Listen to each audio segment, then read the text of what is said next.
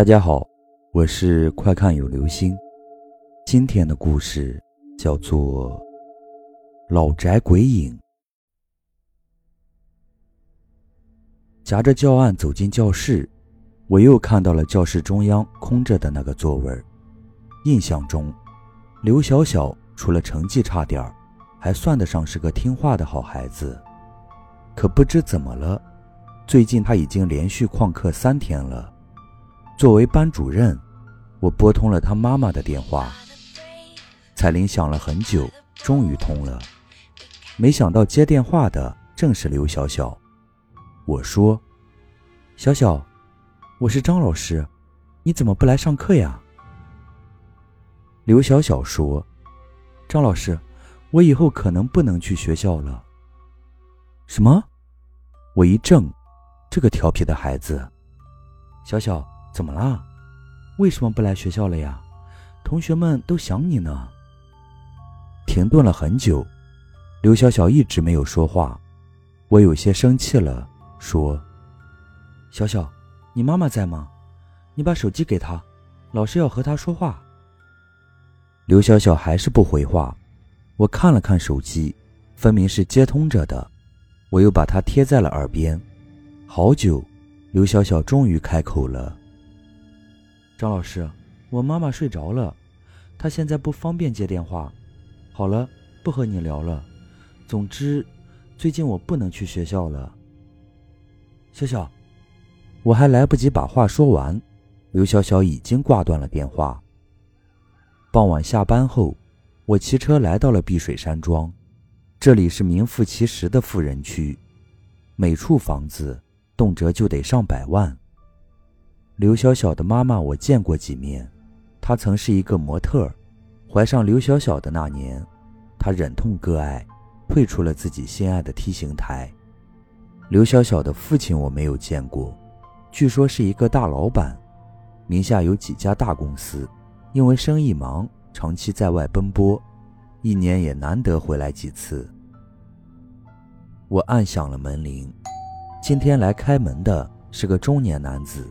不是先前的那个小保姆，他上下打量了我一番，问：“你找谁啊？”我笑了笑，自我介绍说：“你好，我是小小的班主任，刘小小同学已经三天没有去上课了，所以……”我话还没有说完，他就冷冷地说：“对不起，你找错地方了，我这儿没有刘小小。”我很是奇怪。退回来，四下核对了一遍，确定自己没错后，再次按响了门铃。不好意思，请问这里是刘老板的家吧？我问。刘老板，不知道，我前两天刚搬进来。中年男子说着，又把门关上了。搬走了，难怪小小不来上课了。可是转念一想，我又觉得事出蹊跷，不对啊。如果是搬走了，至少也应该说一声的。刘小小的学籍还留在学校呢。出了碧水山庄，我又拨了刘小小妈妈的电话。可是这次，电话里语音提示：“您好，您所拨打的电话已关机。”第二天中午，我正在办公室批改作业，学生王大明鬼鬼祟祟地走了进来。他见四下没人，小声说：“张老师，你昨天去找刘小小了吧？他们搬家了，我知道他住在哪里。”说着，王大明凑近我耳边说了一处地方。我听了，心里咯噔了一下，整整做了一下午的思想斗争，我才决定去刘小小的新家。穿过一条阴森森的弄堂，我来到了一幢老宅前。这里我非常熟悉，三年前，也就是大学毕业那年，我和男友就在这里住过。可是，不到一个月，我们就搬走了。踏着咯吱咯吱直响的楼板，我来到楼顶，轻轻地敲了敲门。这时，从里面传来了一个声音：“谁啊？”“小小，是我，我是张老师。”我不停地环视着四周，心里揪得紧紧的。门开了，是刘小小给我开的门。我跟着他走进屋子，屋内凌乱不堪，好像很久没有人收拾过了。我问：“小小，你们怎么搬到这里来了？”是爸爸让我们住到这里的。刘小小嘟着嘴说：“你爸爸回来了，他人呢？”我好奇的问：“又走了？”爸爸说他要到很远的地方去，很久很久才能回来。临走前，他给了我好多钱，要我好好照顾妈妈。那你妈妈呢？刘小小伸出一个手指，指了指屋里，嘘道：“嘘，妈妈在里面睡觉。大白天的睡什么觉？”我有些纳闷。透过虚掩的门缝，只见那张木质的双人床上躺着一个人，脸色惨白，一只胳膊搭在床沿。还在输血，我走进去看了看，禁不住问：“你妈妈得了什么病啊？”我不知道，妈妈被车撞了。爸爸说他要好好睡一觉，醒来就好了。刘小小说着，认真的检查起输液管来。张老师，医生说输液的时候要有人看着才行。我要照顾妈妈，所以我不能去学校了。我心里一颤，脑海里闪过一个不祥的念头：刘小小的妈妈不是生病，八成是一个植物人了。我忍住了在眼眶打转的泪水，帮着刘小小把屋里的东西都收拾妥当了，又给她做了一顿丰盛的晚餐，这才起身告辞。临走时，我将自己的电话号码留给了小小，嘱咐她无论发生什么事情。都可以打我的电话。下楼道时，我脑海里一片空白，与迎面上楼的一个人撞了一个满怀，黑漆漆的，我当即尖叫起来：“鬼鬼啊！”他拉住了我的手，说：“别怕，别怕，我是房东。”说着，他扯亮了过道的灯，我看清楚了，真是房东。他说：“你是来看楼上母子俩的吧？”真可怜，那女的做了人家十年的情人，现在这样了，男的竟然一狠心，连孩子都不要了。我惊魂未定，紧紧的揪住了他的衣领，气愤的说：“那那你还把楼上那间屋子租给他们？”这天，我走进教室，没想到刘小小来了，不知道什么原因，我的心情特别好，课也讲得非常流利。下课后，我单独喊出了刘小小，问他妈妈还好吗？怎么今天她可以来学校了？刘小小显得异常兴奋，说：“张老师，你不知道，这两天我家来了一个婆婆，她说以前就在我家住，她一直挂念着，所以常会回来看看。她还说会帮我好好的照顾妈妈，我经不住她劝，所以就来学校了。婆婆。”我心里一沉，什么样的一个婆婆？就是那个穿红袍的婆婆啊，扎着一个发髻，她人很好的。我不禁啊的叫了一声。刘小小看着我惊讶的表情，问我怎么了。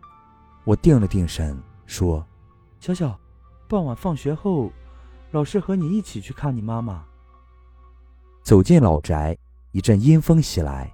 我打了个冷战，刘小小背着书包，蹭蹭蹭的跑上了楼，还没进门，他就扯亮了嗓门喊开了：“婆婆，婆婆，我回来了，张老师来看我妈妈了。”可是推门进去，屋里空荡荡的，一个人影都没有。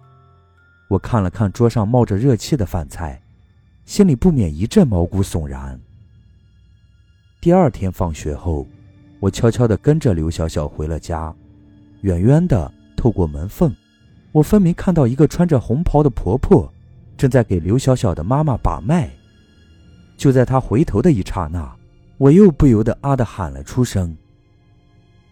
这时，门忽然自己开了，我刚想拔腿开溜，婆婆发话了：“张老师，你进来吧。